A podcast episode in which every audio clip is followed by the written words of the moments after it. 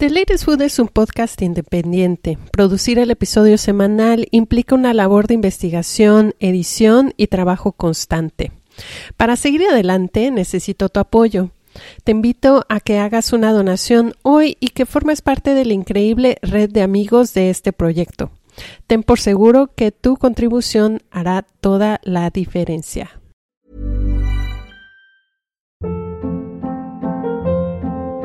Hold up. What was that? Boring. No flavor. That was as bad as those leftovers you ate all week. Kiki Palmer here, and it's time to say hello to something fresh and guilt-free. Hello Fresh. Jazz up dinner with pecan-crusted chicken or garlic butter shrimp scampi. Now that's music to my mouth. Hello Fresh. Let's get this dinner party started. Discover all the delicious possibilities at hellofresh.com.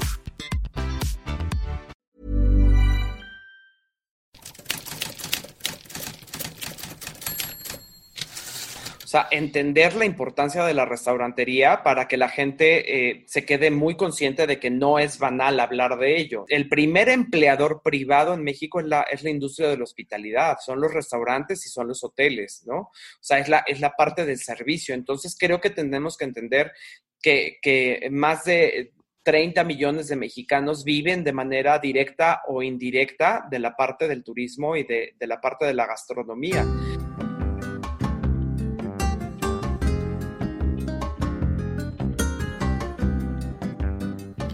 Me da un gusto enorme recibirlos para un capítulo más de The Latest Food, un podcast en donde hablamos sobre comida y, por qué no, también pensamos la comida. Mi nombre es Natalia de la Rosa, host y productora de este canal digital en donde se interceptan temas de cultura, género, alimentación, historia y actualidad del mundo gastronómico. Los saludo desde la Ciudad de México y quiero agradecer los comentarios que recibí sobre el episodio de utensilios y recetarios antiguos. Me da muchísimo gusto saber que los ha incentivado a comenzar a registrar las recetas de su familia. Y si no lo han escuchado, los invito a que vayan al catálogo de episodios y le den play. Esta semana tengo el gusto de tener como invitado a un colega del gremio gastronómico. Su nombre es Claudio Poblete, periodista y director de Culinaria Mexicana. En abril de este año platiqué con él sobre el cierre de los restaurantes debido a la cuarentena impuesta por la pandemia. Hoy, casi siete meses después de aquella conversación, nos conectamos de nuevo para saber cómo y qué ha significado la reapertura de los restaurantes en México y sobre todo cómo ha cambiado el 2020 a la industria de la hospitalidad y la restauración en México. Ahorita que ya se abrió en esta nueva normalidad con, los porcentajes disminuidos de asistencia en sus restaurantes, eh, se dividió, ¿no? Se dividió muchísimo el consumo. Este, y entonces ya no les va ni tan bien en el takeout ni en el, en el delivery a casa, pero tampoco les va muy bien en la asistencia de los restaurantes. Para todos hay, y en una ciudad como la Ciudad de México, pensando en Ciudad de México solamente, en donde somos más de 20 millones de personas, pues ese, pastel es muy amplio, ¿no? O sea, hay mucha gente que piensa que hay que seguir en casa, hay mucha gente que piensa que hay que seguir apoyando directo, pero a los productores y los intermediarios. Entonces yo creo que sí se ha hecho una demografía este, eh, muy, muy específica y lo ha dicho Canirac, lo ha dicho este, la AMR, ¿no? O sea, el perfil del consumidor ha cambiado. La pandemia por COVID impuso un cierre a la industria restaurantera como nunca antes se había visto. Fueron casi 100 días de incertidumbre y cambios tanto para los restaurantes como para los consumidores. De acuerdo con datos de la Cámara Nacional de la Industria de Restaurantes y Alimentos Condimentados, CANIRAC, se estima que hasta ahora, en octubre del 2020, cerca de 90 mil restaurantes han tenido que cerrar sus puertas y que el número podría ascender hasta 122 mil. Eh, lo, que también creo que están entendiendo ahora los restauranteros, los dueños de restaurantes, es que el factor humano de sus lugares es, es primordial y que no puede estar tan desprotegido. Las implicaciones económicas y humanas para la industria restaurantera en México han sido profundas y la recuperación llevará varios meses. Sin embargo, este tiempo también ha significado, o debería significar, un replanteamiento del modelo económico de los restaurantes. Prácticas como el sistema de propinas para compensar bajos salarios y la falta de cobertura en seguridad social para la totalidad de la plantilla de empleados han sido la regla durante muchísimas décadas. Hoy, la industria de los restaurantes ha visto cara a cara la gran brecha que hay que cubrir y la necesidad imperante de un cambio profundo para el beneficio de restaurantes como una comunidad. Quédate con nosotros a lo largo de este episodio en donde platicaremos de la recuperación restaurantera en México y el cambio que el 2020 ha impuesto también en proyectos editoriales enfocados en la industria de la restauración, como es el caso de la guía 120 restaurantes de culinaria mexicana. Comenzamos.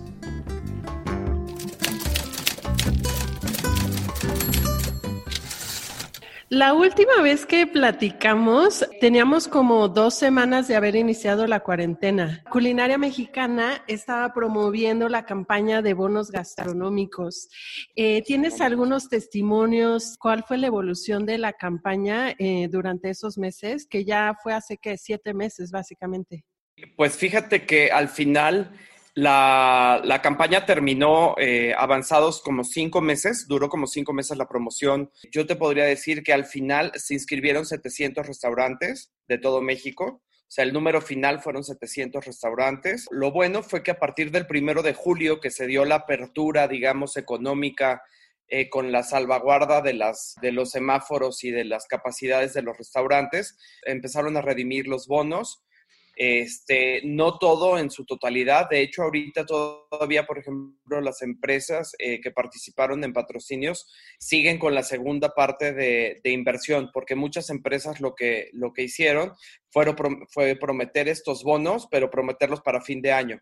Entonces, la verdad es que creo que esa estrategia estuvo muy bien de muchas empresas porque al final la, la reapertura ha sido muy complicada y ahora esta segunda tanda en la que parece ser que todavía no estamos muy seguros que regresamos a, los semáforos de restricción por el rebrote, va a hacer que tengamos una segunda oleada, digamos, de crisis financiera en muchos de los lugares.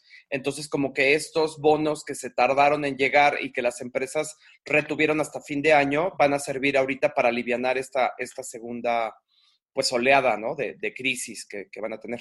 Por ahí durante todo este tema de la campaña, recuerdo que subías o compartías varios testimonios de restauranteros en el tema de cómo la comunidad se unió un poco para apoyar a los restaurantes. Cuéntame un poco de, de todo lo que se vivió en esos meses en este aspecto. Es que mira, aquí hay, aquí hay dos cosas. Yo creo que eh, la, campaña fue migrando un poco como, como fue migrando de características la, pandemia, ¿no? O sea, porque al final, y era muy naif pensarlo de alguna manera, este, mucha gente pensó que esto iba a durar dos meses y que iba a ser una cuestión, en, en dos meses íbamos a, ya sabes, ¿no? A reactivar y que se iba a reabrir todo y realmente nunca se pensó que era eh, tendría que haberse pensado así porque los epidemiólogos de todo el mundo lo han dicho.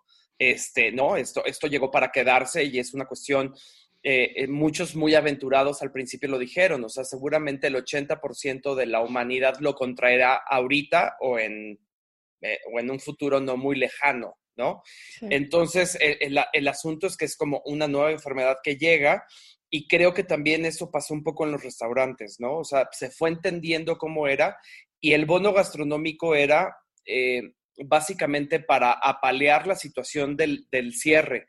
Pero cuando ya se dieron cuenta los restauranteros que, que, no podían estar cerrados para siempre y tenían que empezar con las modalidades de takeout, de to go, de las experiencias a casa, de las canastas, este, de, todo esto que hemos visto en estos meses transformar a la industria de la hospitalidad en todo el mundo, ¿no?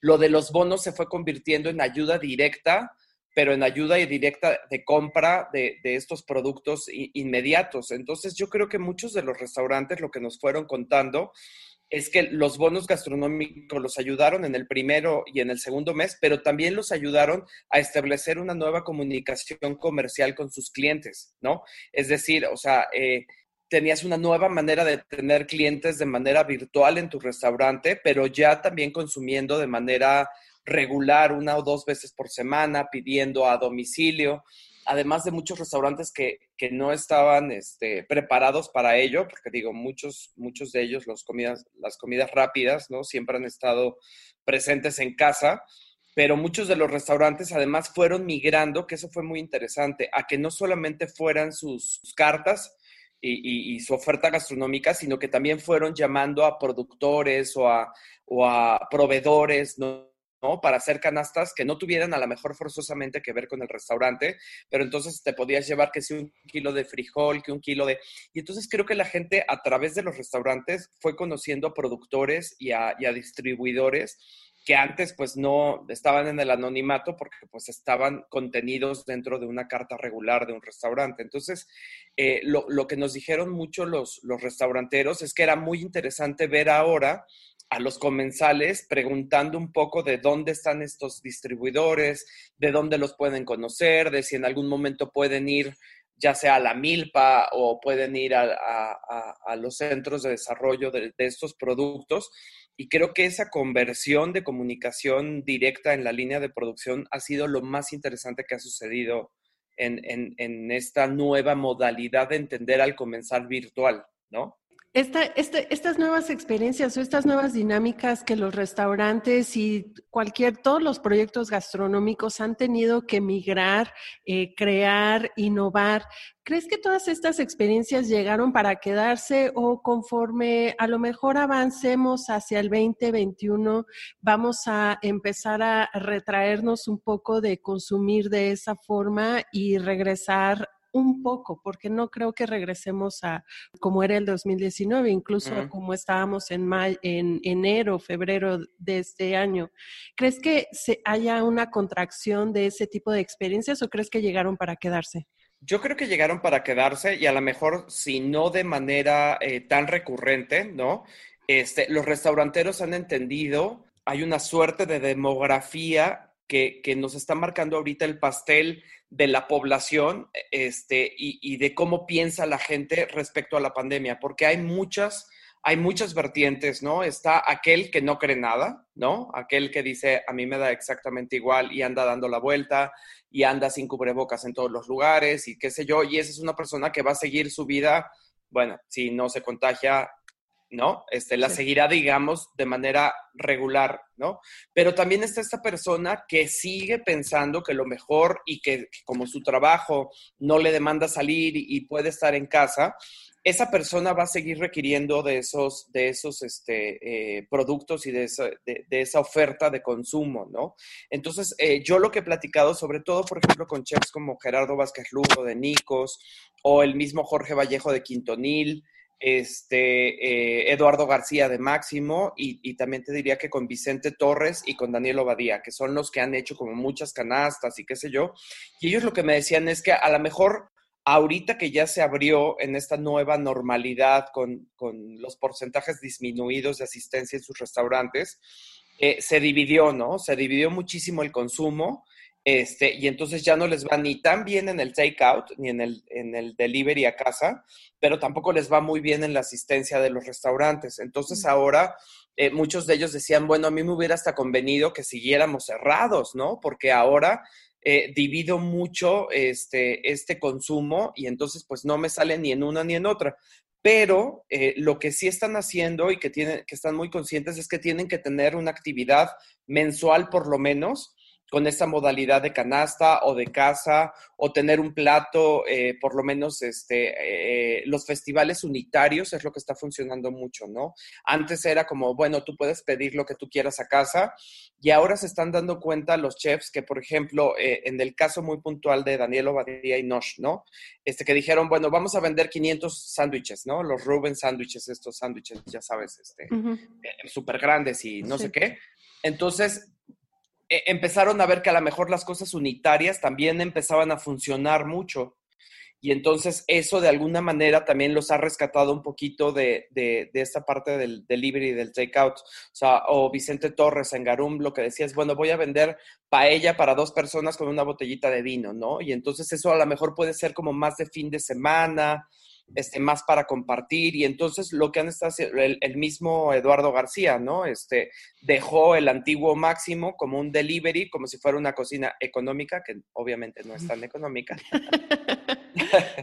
¿No? Este, eh, pero pues es que es esta cocina de todos los días donde tienes un menucito con una entrada, un plato fuerte, un postre, este, por 500 pesos, ¿no? Este, y entonces creo que él entendió muy bien que ahorita, sobre todo, hay un sector muy importante en la población que es el sector, como les decimos hoy, este, coloquialmente los godines, ¿no? Este, mucha gente que trabaja en oficinas que no han regresado a los grandes corporativos y que, y que la instrucción de muchos de los más grandes corporativos de México es regresar presencialmente hasta abril, ¿no? Abril, mayo o incluso el verano del próximo año.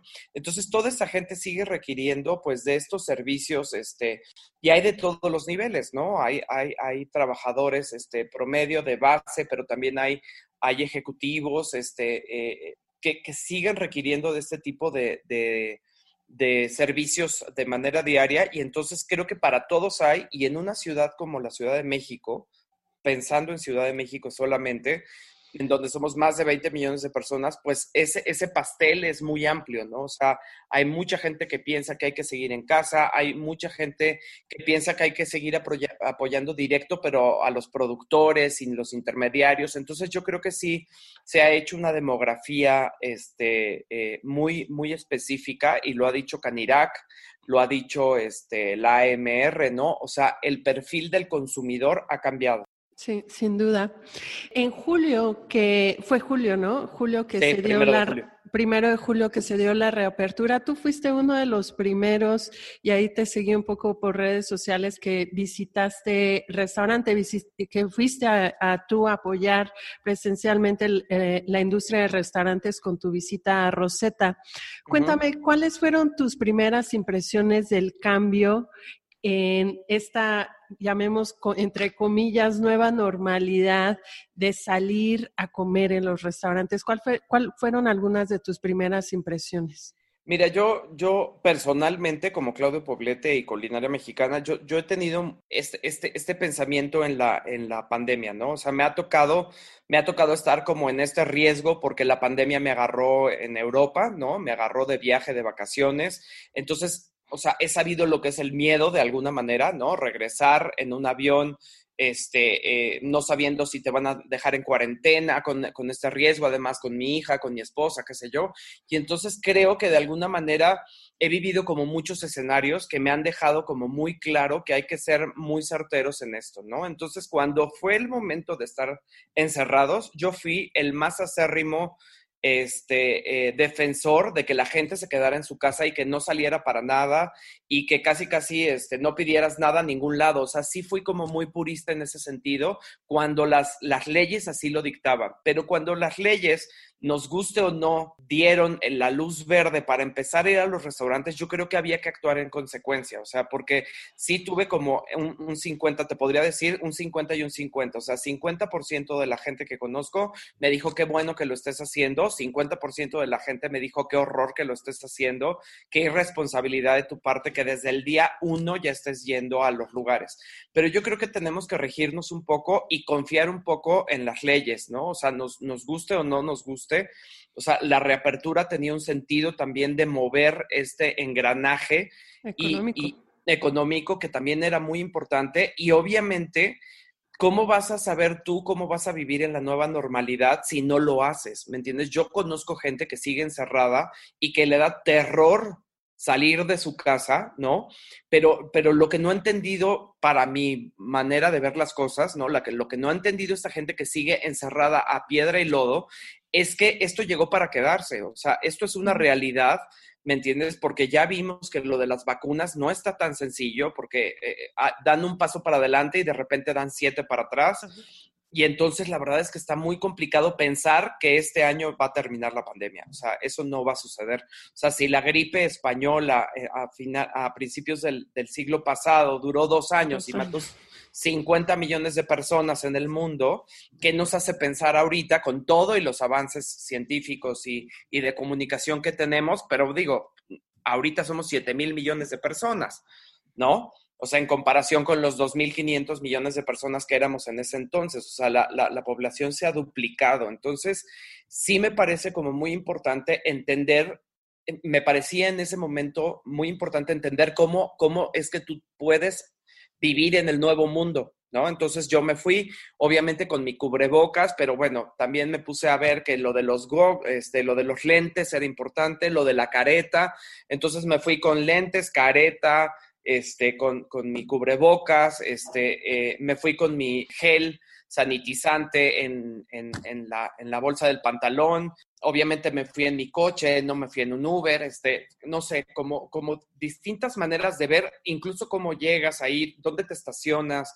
Pues yo tenía muchos meses sin salir de, de casa, ¿no? Entonces para mí fue como, como un shock llegar a, esta, a, la colonia Roma, que además estás hablando de la colonia Roma, una de las colonias restauranteras más importantes de todo el país, ¿no? En donde se concentran muchos de los restaurantes, este, pues, icónicos de nuestra ciudad. Entonces, verla vacía era realmente, pues, un impacto. Y, y cuando llegué a Rosetta, te podría decir que la primera persona que vi casualmente fue Elena Regadas.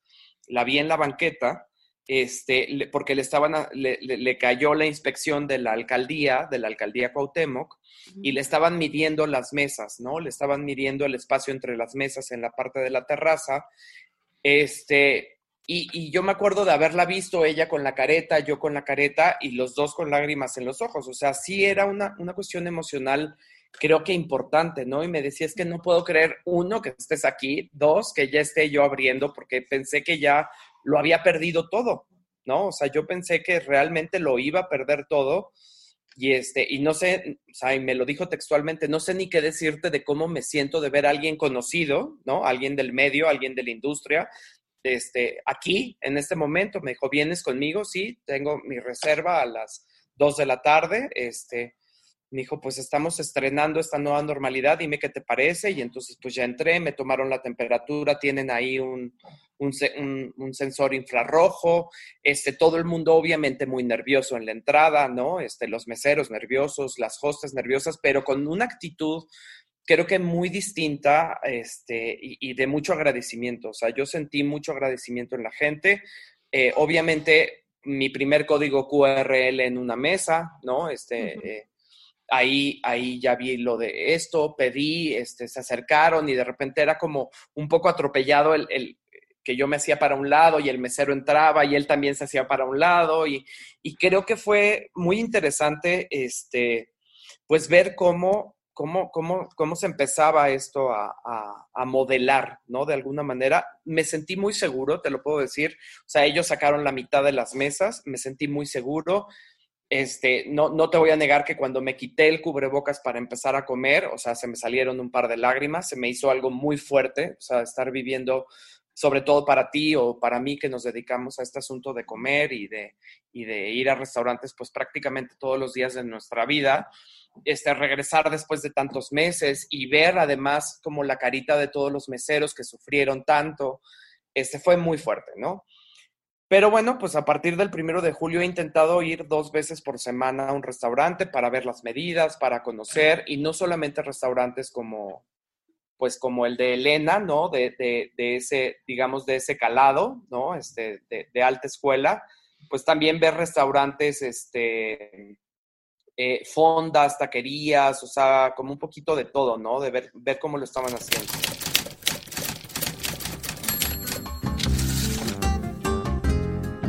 Acuerdo con información de la Asociación Mexicana de Restaurantes, en la Ciudad de México al menos 7.000 restaurantes se vieron obligados a despedir empleados hasta nuevo aviso durante los primeros meses de la cuarentena.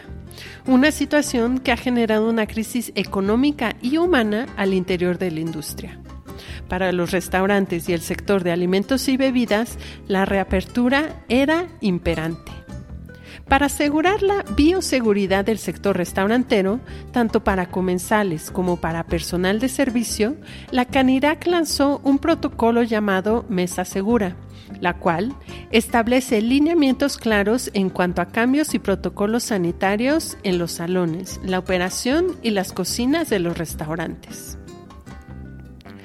La operación restaurantera en semáforo naranja implica 10 protocolos a seguir.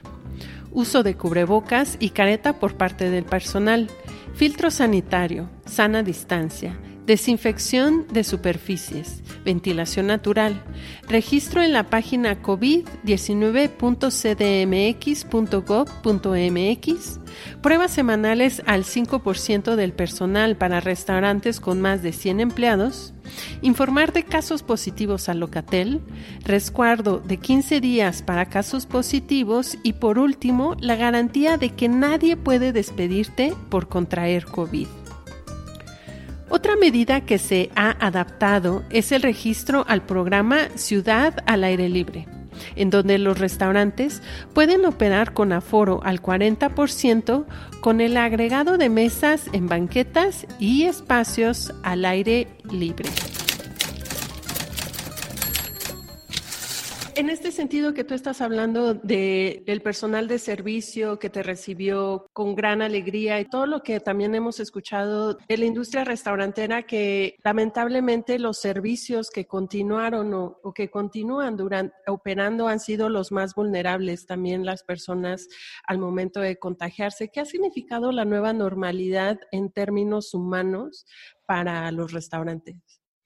Pues mira, yo, yo creo que lo que ha significado es una nueva concepción de los recursos humanos tal cual, como tú bien lo dices. O sea, eh, lo, lo, que también creo que están entendiendo ahora los restauranteros, los dueños de restaurantes, es que el factor humano de sus lugares es, es primordial y que no puede estar tan desprotegido.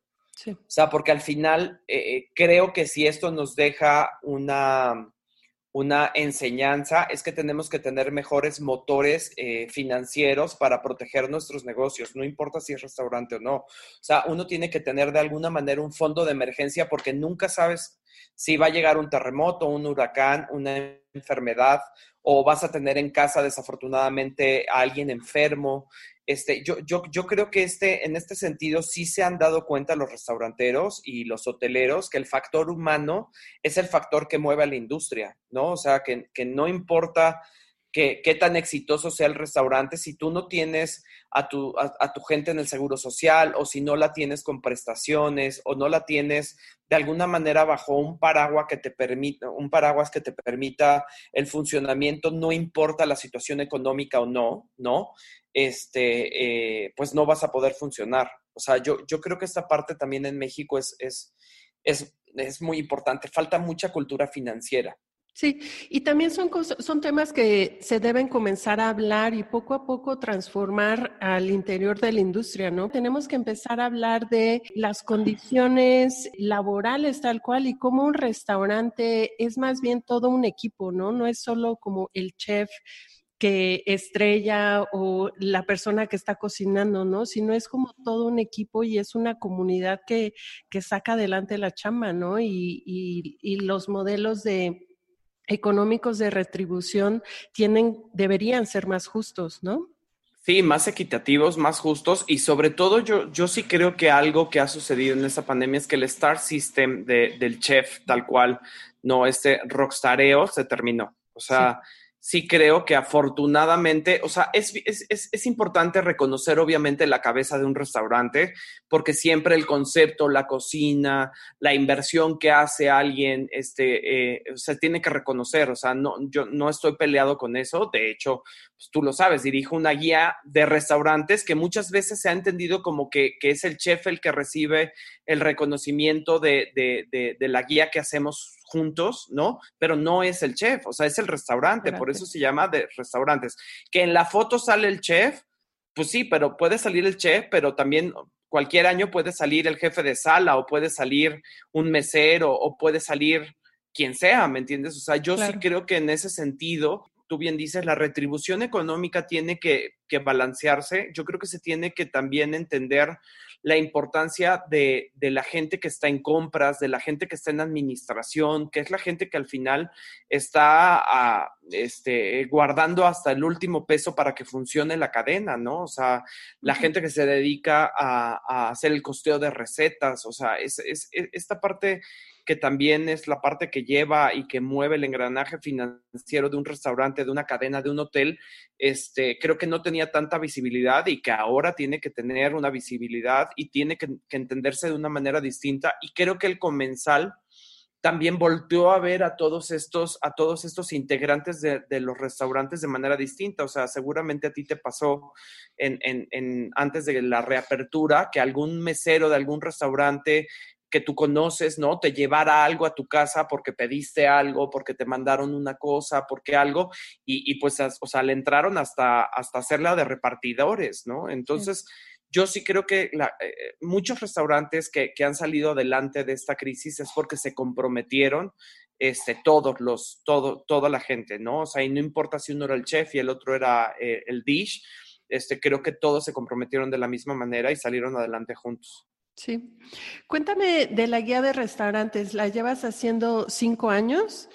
Eh, y este año va a ser diferente. En los últimos cinco años, un listado de 120 restaurantes los mejores en México, premiando las mejores experiencias, este, los mejores menús, más que nada en cómo es, hasta 2020 se venía eh, desarrollando la industria restaurantera. Este año va a ser diferente. Cuéntame qué, en qué ¿Cuál va a ser la diferencia y por qué? Mira, eh, la verdad es que eh, los primeros meses de la pandemia nos sirvieron mucho para entender que no podíamos, que no, que no podíamos tener el, el mismo, el mismo esquema editorial de alguna manera, diciéndolo así, y que además era un poco injusto, ¿no? O sea, un poco injusto porque obviamente primero eh, los 70 votantes, entre los cuales estás tú, este, pues no iban a poder viajar por México durante el año, no íbamos a poder, este, como tú sabes, pues uno de los últimos eventos, digamos, en el medio gastronómico que se hicieron antes de que empezara la pandemia, este, fue pues esta cena de votantes que tuvimos, ¿no? Este, en febrero, los últimos días de febrero, este, para decidir qué restaurantes nuevos íbamos a visitar, de lo cual salió pues una lista de 70 restaurantes y pues con esto obviamente iba a ser imposible que todos pudiéramos este, acceder a estos lugares. Entonces, lo que pensamos fue de qué manera, nunca nos cruzó por la mente primero no hacerlo, o sea, porque realmente es importante hacerlo. Estos vehículos de comunicación eh, que llegan hasta lugares este, que nosotros pues no pensamos, ¿no? Este, muchas veces quienes estamos dentro del medio gastronómico somos reduccionistas al pensar que lo sabemos todo y que conocemos a todos y que todo el mundo conoce a Enrique Olvera porque es Enrique Olvera o a Ricardo Muñoz Zurita porque es Ricardo Muñoz Zurita. Pero pues somos nosotros los mismos, este, cinco mil este, eh, personas que trabajamos directamente en esta industria restaurantera, ¿no? Este, y no, la verdad es que hay 120 millones de personas que pues no saben quién es Enrique Olvera, este, o no saben quién es Ricardo Muñoz Zurita y que se pueden enterar a partir de estos vehículos de comunicación y pueden hacer una ruta gastronómica e, integrarse un poquito a los trabajos que en México se están haciendo, pues de buena restaurantería. No, ya, no, no, no me quiero meter si es buena cocina mexicana, si la vanguardia, nada de esos temas, ¿no? O sea, yo me refiero a que las cosas en México tienen varios años, tienen dos décadas por lo menos de estarse haciendo bien en la parte de, de restaurantería. Hay hay este, eh, muchas opciones diferenciadas, hay conceptos muy interesantes, hay conceptos de cocina, de diseño, de servicio. Entonces creo que eh, más que celebrar los mejores restaurantes, es celebrar las cosas que se están haciendo bien en México. Y entonces este, no nos pasó por la mente no hacerlo y, lo que acordamos con Larus, que es nuestra casa editorial, y con las... Eh, con las empresas con las que hacemos la, guía, que son San Pellegrino y Nespresso, fue eh, hacerla, pero hacerla más que una guía, un directorio. Y entonces este directorio eh, pierde el apellido de los 120 MX de cada año, que desde el 2016 eh, hacemos, y este año se llama Los Grandes Restaurantes de México, los grandes restaurantes entendiendo los grandes restaurantes, aquellos restaurantes resilientes que siguen, que, dieron la batalla, que, tienen una trayectoria espectacular, pero que siguen y seguirán dando, este, sacando la cara por el medio restaurantero en nuestro país. Entonces, eh, con lo cual van a ser 300 restaurantes, 300 restaurantes de todo el país, desde Tijuana hasta Mérida, cómo los escogimos. Eh, todos los restaurantes que hayan estado en la guía desde el 2016 hasta el 2020 de manera automática ya entraron, con lo cual teníamos un, un core de 200 restaurantes, ¿no? Este, porque pues unos entran unos años, unos salen otros años. Entonces, todos los restaurantes que siguieran abiertos, obviamente, porque pues la mala noticia es que sí se está cumpliendo el 20% de cierres en, por la pandemia. O sea, lo, lo dijo Canirac muy al inicio de la pandemia. En marzo, abril, la proyección de AMR y de Canirac fue el cierre del 20% del total de los restaurantes en México y la verdad es que se está cumpliendo y creo que va a ir un poquito este, más, ¿no? Conforme pasan, pasan los meses, este, nos enteramos de que más restaurantes desafortunadamente han cerrado.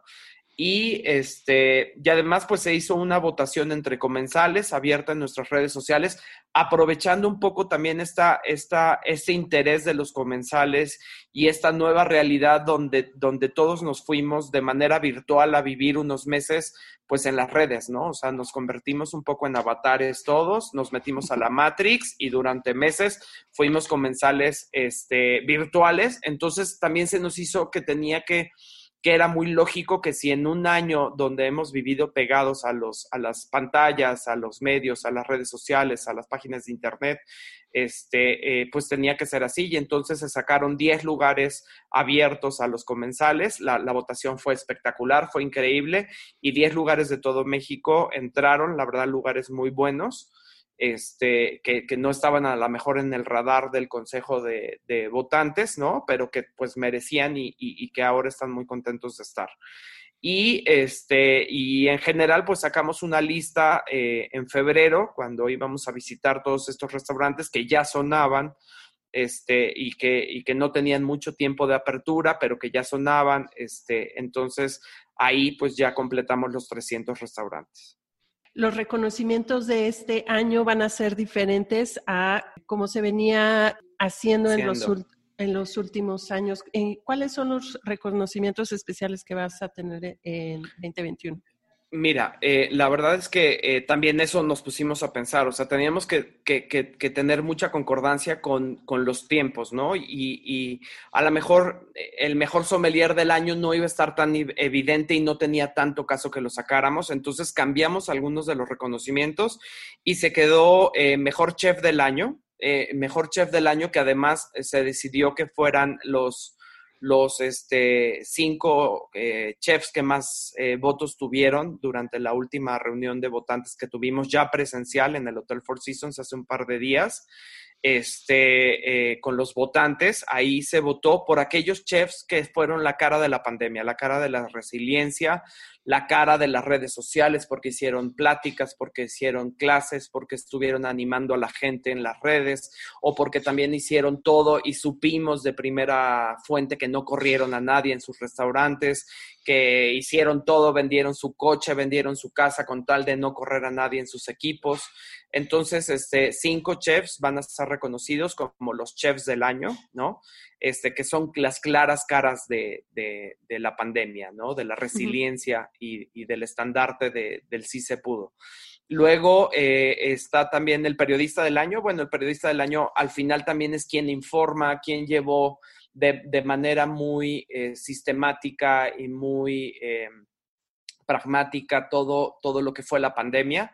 Este, también se va a premiar al periodista del año, se va a premiar eh, las cinco experiencias a casa, ¿no? Este, ¿Cuáles fueron estas cinco experiencias? que no son cinco, perdóname, fueron diez también, iban a ser cinco, se decidieron premiar diez.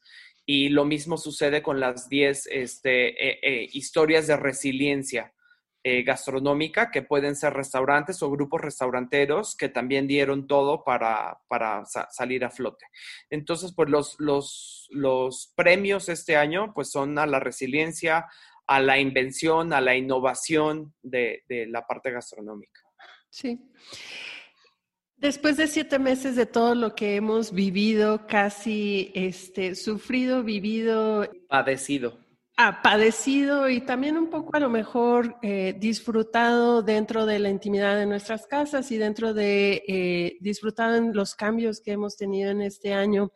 ¿Cuáles crees tú que puedan ser los cambios positivos que podamos eh, filtrar o, o sacar para un largo plazo de esta pandemia o de todo lo que ha pasado en 2020? Pues mira, yo, yo primero creo que eh, te hablo de manera muy personal. O sea, desafortunadamente eh, en el mundo utópico en el que quisiéramos tú y yo vivir, este, todo el mundo aprendió algo con la pandemia y, nos hemos dado cuenta en la reactivación económica que nadie ha aprendido nada. Desafortunadamente, creo que seguimos sin entender, creo que la futilidad de, la futilidad de, la vida de la vida moderna en la que cree, nos creemos superiores a todo en, en, todo momento, ¿no? El ser humano este, en este egocentrismo que tenemos nosotros o sea, seguimos haciendo lo que queremos con los animales, con el medio ambiente, con el de al lado. Yo, yo, yo desafortunadamente creo que la pandemia ha sacado más las cosas más malas en las personas, eh, que sí va a dejar cosas buenas, pero que las va a dejar porque no nos queda de otra. O sea, desafortunadamente creo que, que, no nos queda de otra porque sí va a cambiar un poco la manera en la que nos relacionamos como seres humanos. O sea, yo yo creo que eso, y, lo ves ahora, ¿no? Este, de repente cuando llegas a ver a alguien en, en, algún lado, en algún restaurante, o, o, te llegas a ver con tu familia, este, con todas las medidas este, que, esto requiere, pues el hecho de no tener este contacto físico y nosotros sobre todo que somos mexicanos y que somos tan afectos a la parte física, al apapacho, al abrazo, al, contacto físico, este, yo creo que eso, este, eso nos va a cambiar, eh, nos va a dar un poquito más de, asertividad. O sea, esta parte del mexicano eh, que siempre es como muy permisiva o que siempre es como muy este, eh, todos estos diminutivos de por favorcito, este, no, ya sabes, ¿no? Que los mexicanos somos muy ambiguos de sí, ahorita te lo mando, pero el ahorita puede significar en tres días, ¿no? Este, pero yo creo que esta nueva realidad en la que la globalización, por ejemplo, del Zoom que estamos haciendo ahorita tú y yo para hablar en un podcast, ¿no? Este, pero que pues si quedamos a una hora, tiene que ser a una hora, porque entonces, o sea, sí creo que esto nos va a cambiar y en, ese sentido nos va a mejorar a los mexicanos, o sea, en horarios, en, en prácticas, ¿no? Porque el mexicano es muy, muy de la y se va a veces, ¿no? O sea, es muy de, más al ratito, pero no, o sea, si, si hay una junta de trabajo, este, a lo mejor el más al ratito era cuando era presencial. Ahorita que ya es, que es así, que no puedes estar tú con los tiempos de los demás, ¿no? Este, creo que en ese sentido nos va a ayudar un poco a ser más asertivos y a ser más profesionales en ese sentido, ¿no? Este, creo que también eh, e, el hecho de tener que cuidarnos y cuidar a los nuestros también nos está haciendo más responsables en, muchos sentidos, ¿no? En, el hecho de que tienes que, tener en tu casa todas las medidas y que, y, pues como, como bien lo decimos también los mexicanos, el miedo no anda en burro, ¿no? Y entonces, obviamente, si llega el, el súper o llega algo, pues ahí lo desinfectas y es, o sea, creo que lo que la como bien dicen, ¿no? Las decisiones que no tomes tú, la vida las tomará por ti. Y creo que esto nos ha llegado a nosotros de una manera muy brusca, desafortunadamente, y nos tiene que hacer eh, cambiar a fuerza. O sea, no va a ser algo eh, de motu propio, creo que es una cosa que llega a fuerza, que llega a imponerse y pues que va a ser así, ¿no?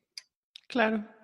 Y también... Uh pensar a, la industria, muchas personas eh, o perciben la industria como restaurantera o del fine dining como algo tan un poco frívolo, decir, bueno, ¿por qué están hablando de esto? Pero la industria restaurantera genera millones de empleos en, México y es también sustento de una cadena de producción de alimentos eh, muy grande, ¿no? En, en todo el país.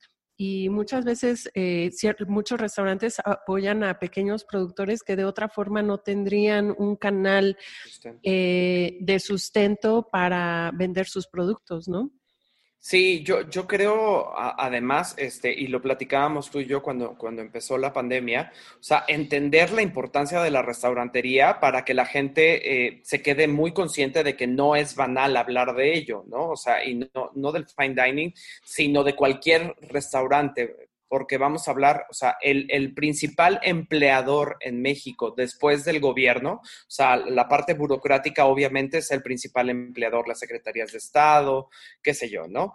Este, pero el, primer empleador privado en México es la, es la industria de la hospitalidad, son los restaurantes y son los hoteles, ¿no? O sea, es la, es la parte del servicio. Entonces, creo que tenemos que entender que, que más de 30 millones de mexicanos viven de manera directa o indirecta de la parte del turismo y de, la parte de la gastronomía.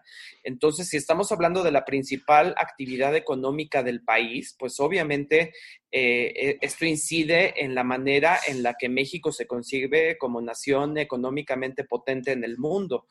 Y, otra cosa que también ha sido reveladora en esta pandemia es, es ver eh, la industria del turismo, cómo puede colapsar a muchos estados de la República, ¿no? O sea, si, si nosotros no tenemos unas normas de calidad en todos los destinos, en todos los restaurantes, porque yo creo de alguna manera que todo esto que ahora tienes que hacer en la, por la pandemia, los protocolos, siempre se tuvo que haber hecho. O sea, al final, y, siempre lo hemos dicho quienes nos dedicamos a esto, este, ir a un restaurante, de verdad, se los digo, es un acto de fe. O sea, es un acto de fe porque tú no sabes si el cocinero se lavó las manos o se cortó las uñas, ¿no? O sea, la verdad es que aquí podríamos entrar en historias del terror tú y yo, ¿no? Y, y, podemos hablar lo mismo de un, de un restaurante de cadena, de una taquería, o del mejor restaurante de este país. O sea, e, es un acto humano. No sabemos si, si quien está en una cocina estornuda y se agarra con la mano los mocos y entonces después, o sea, es, e, ir a un restaurante es un acto de fe porque es un acto humano. O sea, es un acto humano en el que intervienen humanos, en el que intervienen fluidos, en el que intervienen saliva, estornudos, eh, lágrimas, sudor. Muchas de las cocinas siempre tienen una cantidad de calor y de sudor. Entonces, creo que, creo que estos, estas normas, que, tú y yo las conocemos en, otros sentidos como, como el ISO 9000 o como el distintivo H, que son las normas que, hacen que los restaurantes sean medianamente comestibles, ¿no?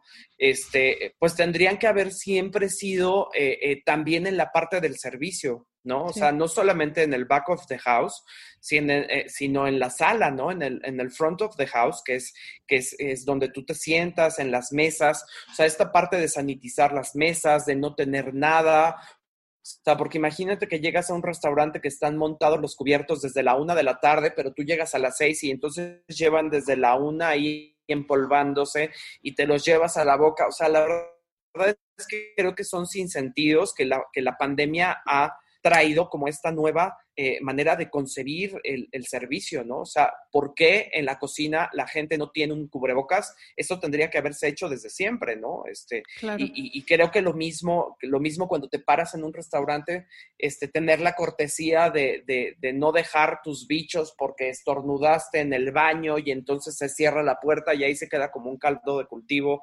Este, esto haya o no pandemia, creo que tenemos que entender que, ya vivimos en un, en, un, en un mundo sobrepoblado, sobrecontaminado, y que si no hacemos algo para revertirlo, vamos a terminar viviendo en burbujas de, de cristal, este, y, y, ahora sí, pues que no vamos a poder salir jamás, porque pues te va a dar lo mismo H1N1 que coronavirus, que, que lo que sea, ¿no? O sea, no sé si has visto las, las noticias, pero la lepra está regresando a México. o sea, hay, hay 18 estados con lepra, ¿no? Que es que, que además lepra es, es, la oyes y es como una enfermedad bizantina, es una enfermedad, no, es una enfermedad de la edad media. Y entonces, pero creo que al final es esto, ¿no? O sea, entender que estamos en un mundo en el cual en la, en la parte de la industria de la hospitalidad, en el contacto humano de los alimentos, tenemos que ser sumamente cuidadosos.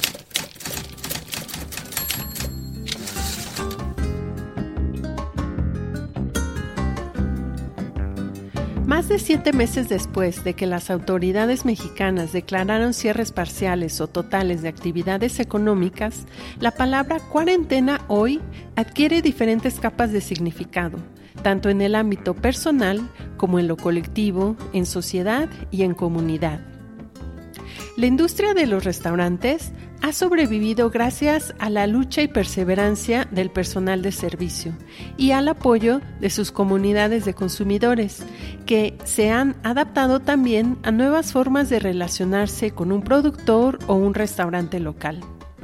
Iniciativas como la que impulsó Culinaria Mexicana con los bonos gastronómicos han sido ejemplo de resiliencia y sobre todo de solidaridad social y comunitaria.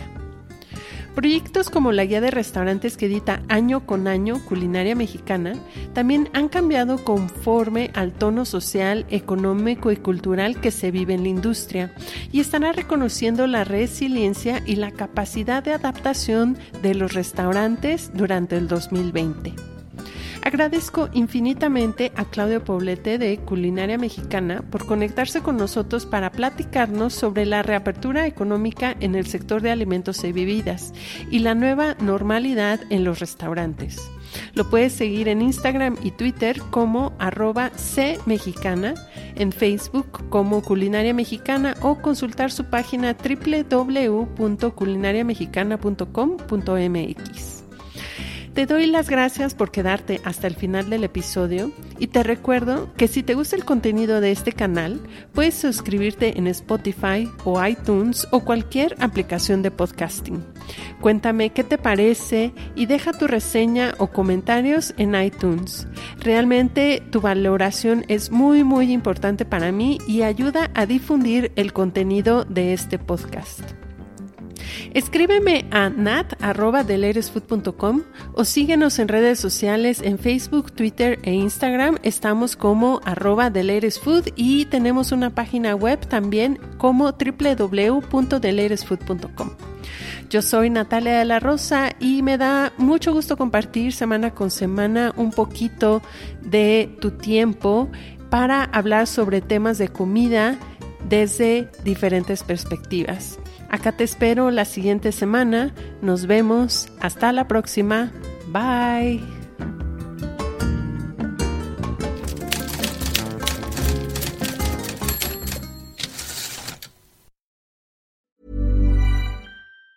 Ever catch yourself eating the same flavorless dinner three days in a row? Dreaming of something better? Well, HelloFresh is your guilt-free dream come true, baby. It's me, Kiki Palmer. Let's wake up those taste buds with hot, juicy pecan crusted chicken or garlic butter shrimp scampi. Mm. Hello Fresh. Stop dreaming of all the delicious possibilities and dig in at HelloFresh.com. Let's get this dinner party started.